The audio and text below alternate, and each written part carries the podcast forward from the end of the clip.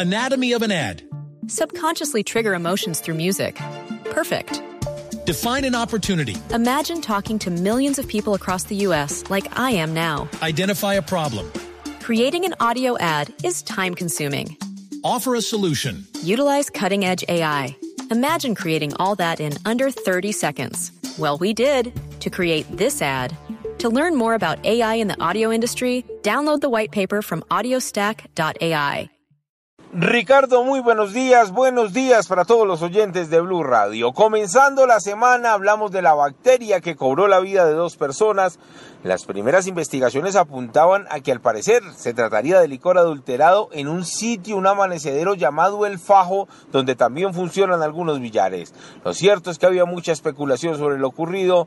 Lo cierto es que anoche llegamos a este lugar, ingresamos, verificamos qué era lo que ocurría en el interior y lo que encontramos es que prácticamente todo el local comercial está desbaratado, lo están remodelando porque la misma Secretaría de Salud le pidió a los propietarios algunos requisitos para seguir funcionando. Hablamos precisamente con uno de los administradores quien nos contó de los perjuicios y de lo ocurrido el Día de la Madre en este punto del occidente de Bogotá. Cuéntenos qué pasó ese día cuando las personas estaban departiendo aquí en su local. Bueno, antes de ellas llegar acá, estuvieron compartiendo en el parque de Fontión Sí. con dos personas que son conocidas y pueden atestiguar aparte de nosotros.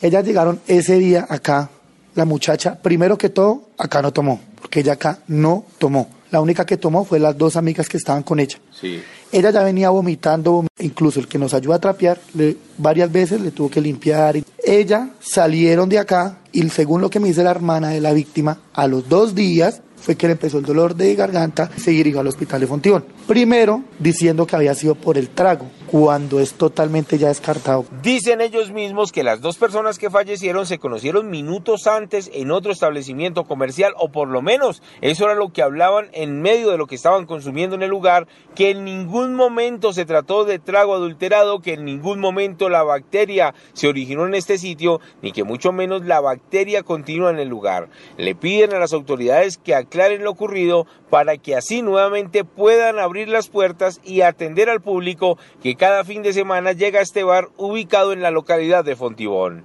Edward Porras, Blue Radio.